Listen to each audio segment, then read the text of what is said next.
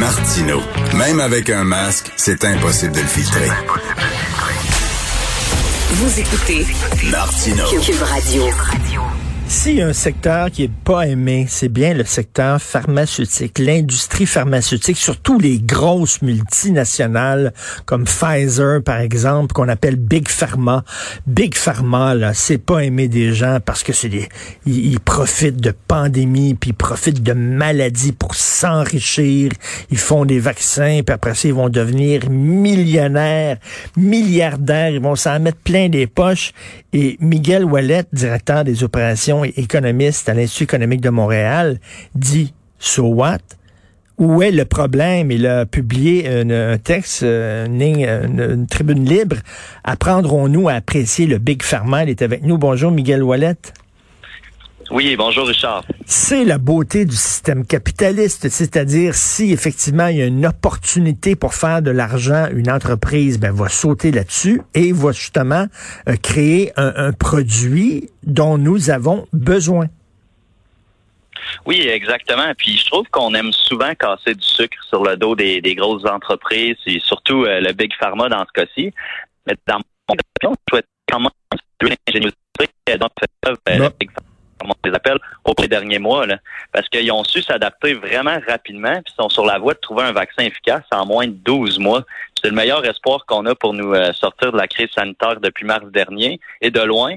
Puis pendant ce temps-là, ben, il y a une bonne tranche de la population qui continue à les, à les haïr, comme on pourrait dire. Donc, c'est, je trouve ça un peu ironique. Puis là, ils vont faire, ouais, ils vont se mettre le 50 milliards de dollars dans les poches là, avec le vaccin, c'est ça? Il y en a souvent qui vont dire Ah, mais là, les entreprises ils veulent faire de l'argent avec la pandémie? Mais en fait, la recherche de profit, dans ce cas-ci, c'est ce qui pousse l'innovation parce que c'est des millions et des milliards en recherche et développement si on prend toutes les entreprises pharmaceutiques ensemble pour tenter de trouver un, un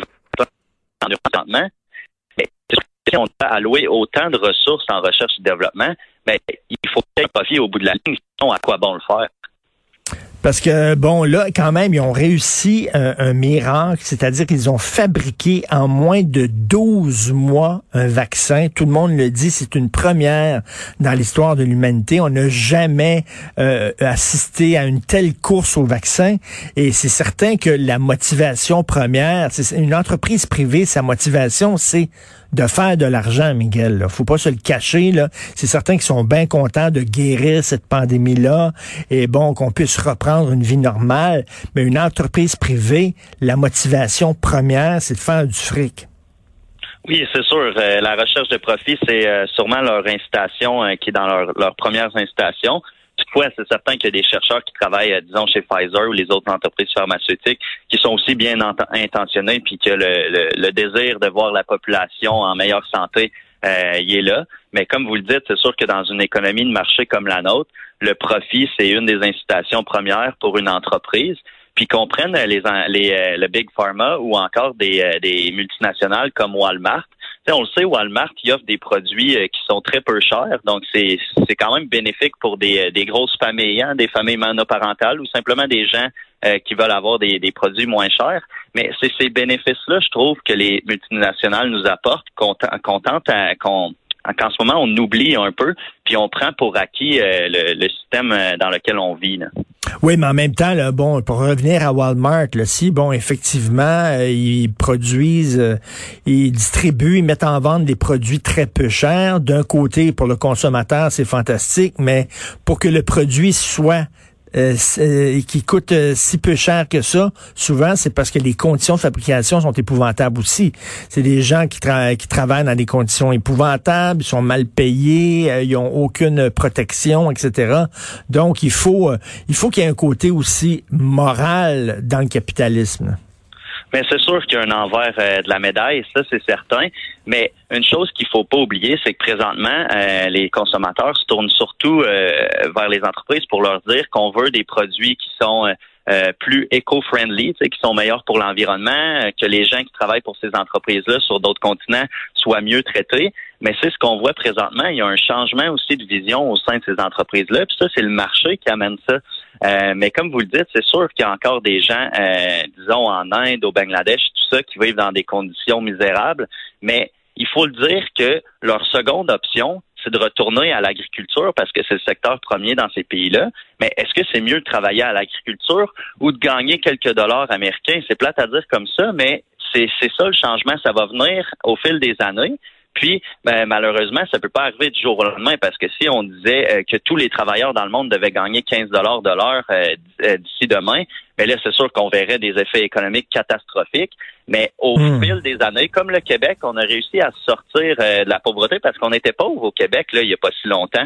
Mais en ouvrant notre économie, puis en embrassant un peu ce système-là qui permet à l'entreprise privée, à l'entrepreneuriat euh, euh, de prospérer, ben c'est ce qui est arrivé ici au Québec. Parce que si les entreprises là, qui étaient ici, qui étaient en Occident, qui étaient aux États-Unis, qui étaient au Canada, se sont établies en Inde, ben c'est bien sûr c'est parce que le, le la main-d'œuvre était moins chère. Si la main-d'œuvre coûtait aussi cher qu'ici, ben, il serait pas déménagé. Donc, ils déménagent là-bas, la main-d'œuvre est pas chère, ça permet soudainement d'avoir euh, des industries là-bas, des entreprises. Et ce que vous dites, c'est qu'à terme, à un moment donné, oui, au début, euh, ils ont peut-être des conditions salariales qui sont pas intéressantes, mais ils vont se regrouper, ils vont défendre leurs droits, ils vont peut-être créer des syndicats comme nous autres on a fait, et à un moment donné, ils vont revenir ils vont monter à niveau avec euh, nos, nos employés à nous. C'est ce que vous dites? Exactement, parce que mon plus grand rêve, ça serait que tout le monde sur la planète puisse manger trois fois par jour puis être riche. Mais malheureusement, en ce moment, ça peut pas arriver d'ici demain. Mais comme vous le dites, avec euh, l'émergence de certains syndicats dans ces pays-là, parce que oui, c'est nécessaire les syndicats dans certaines euh, situations, euh, ben ces, ces, ces travailleurs-là vont pouvoir avoir de meilleures conditions. Puis on le voit déjà en Chine présentement, qui ont ouvert un peu leur économie. ben là, il y a beaucoup de Chinois qui sont capables de sortir de la pauvreté. Puis ça va arriver dans le moyen à long terme. Euh, puis c'est ce que je souhaite sincèrement. Puis grâce à un peu à, l'Occident, qu'est-ce que nous on fait, c'est qu'on dit aux entreprises justement, on veut que vous soyez euh, plus éco-friendly, qu'il y ait des meilleures conditions de travail. Puis là, ils n'ont plus le choix un jour les entreprises parce que sinon on va se tourner vers euh, les compétiteurs qui font plus attention. Oui, mais ça arrive régulièrement. C'est arrivé il n'y a pas très très très très longtemps où on voit des usines dans des pays, là, des usines qui étaient absolument pas protégées, qui étaient qui étaient infectes, qui, qui prennent feu. tous les travailleurs meurent là-dedans. On apprend des fois que même il y a des enfants qui travaillent dans des usines comme ça. Euh, il ils respectent pas l'environnement et tout ça. Et c'est arrivé dans l'histoire aussi, il faut le dire aussi, Monsieur Wallet, là, que des grosses entreprises euh, qui étaient installées, je sais pas, en Amérique du Sud, par exemple, euh, dès que quelqu'un voulait défendre ses droits, un travailleur voulait défendre ses droits ou créer un syndicat, il se faisait abattre littéralement. Là. Ah, je suis complètement d'accord avec vous. Puis ça, c'est extrêmement triste. Puis je pense que les, gouvernements ont, leur rôle à jouer là-bas aussi pour euh, favoriser les meilleures conditions de travail. Euh, mais ça, c'est une, une, affaire qui, qui doit changer, bien entendu. Mais si on vient euh, publié qui était euh, à propos des, euh, des big pharma. Présentement, on voit que le fait que ce soit des multinationales, même si, comme vous dites, il y a un envers, euh, comme vous le dites, il y a un envers la médaille, c'est grâce aux économies d'échelle, grâce aux grandes sommes qu'ils peuvent investir, qu'on va pouvoir se sortir de la crise sanitaire. Donc moi, le point que je voulais faire, c'est que c'est pas tout blanc ou noir les multinationales, mais c'est certainement pas tout noir ni en pandémie. Ils vont se faire beaucoup, beaucoup d'argent, faut le dire, avec la vente de ce vaccin-là c'est très correct. C'est pour ça qu'ils ont travaillé très fort si rapidement parce qu'ils ont vu une opportunité financière. Cela dit, on espère, on espère qu'ils vont euh, aussi avoir le cœur à la bonne place. C'est-à-dire qu'il y a des pays où euh, il, y a, il, y a, des gros cas de, de COVID et c'est pas des pays riches et eux autres pourront pas se payer autant de doses de vaccins que nous autres. On espère que bon, ils vont moduler leur prix euh, selon euh, la situation économique de certains, certains pays. Là. Oui, c'est sûr. Puis je peux pas euh, parler pour eux, mais j'espère aussi que, que ça va arriver. Puis j'espère que tout le monde, en fait, tous les citoyens du monde pourront se procurer une dose de vaccin s'ils le désirent. donc, donc c'est certain. Mais s'il y a s'il y a bien des entreprises qui peuvent offrir des vaccins à beaucoup, c'est ces grosses multinationales-là, étant donné qu'ils produisent tellement de doses de vaccins que le coût unitaire par dose euh, diminue. C'est ça une économie d'échelle.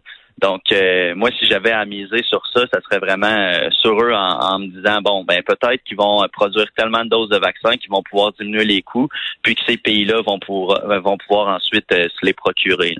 On l'espère, mais en tout cas, se porter à la défense de ce secteur de l'économie qui est extrêmement mal aimé, ça prend quand même un certain courage. Donc, votre texte, apprendrons-nous à apprécier le Big Pharma de Miguel Wallet de l'Institut économique de Montréal. Bonne journée, Monsieur Wallet. Oui, merci. Bonne journée.